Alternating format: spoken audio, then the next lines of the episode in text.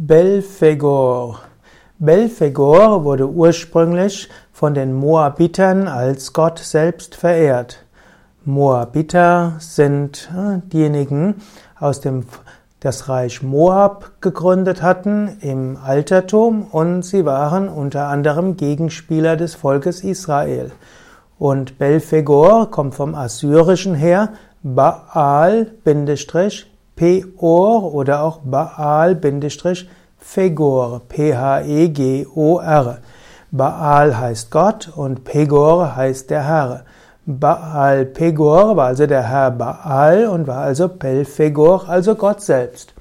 Man könnte sagen, Belfegor ist letztlich bei den Moabitern Gott selbst gewesen, so wie bei den Juden Adonai genannt, bei den Indern Ishvara und auch bei den Persern Ahura Mazda. Dieser höchste Gott wurde dann aber als Gegenspieler von Adonai, dem jüdischen Gott, angesehen und so wurde in der jüdisch-christlichen Mythologie Belphegor als führender Dämon angesehen. Da wird manchmal gesagt, dass Belphegor im Körper einer jungen Frau erscheint, um aus, um aus der Hölle zur Erde gesandt zu werden, um herauszufinden, ob es auf der Erde eine glückliche Ehe gäbe. Und so heißt es, dass Belphegor erkannt hatte, es gibt keine glückliche Ehe hier auf der Erde. Und so wird manchmal gesagt, dass Belphegor auf dieser Welt sich inkarniert als die Versuchung.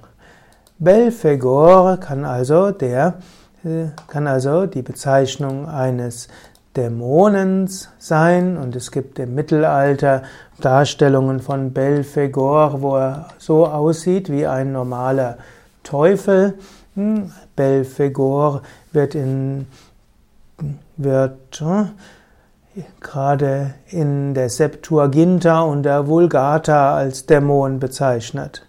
Belphegor, hm, also wird gerade in der Renaissance-Literatur immer wieder bezeichnet.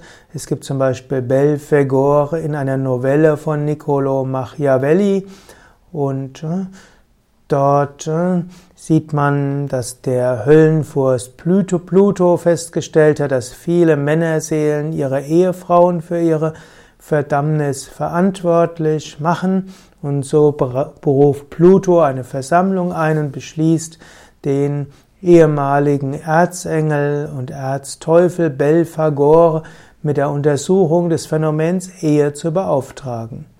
Und äh, so gibt es äh, eine verschiedene, äh, es gibt verschiedene Ausführungen dieses Stoffes.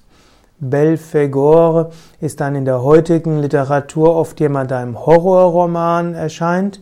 Man, es gibt einige Bands, die sich nach Belphegor benennen und Belphegor, also der ursprüngliche Gott, wird zum Dämon und zum Prüfer und zum Tester.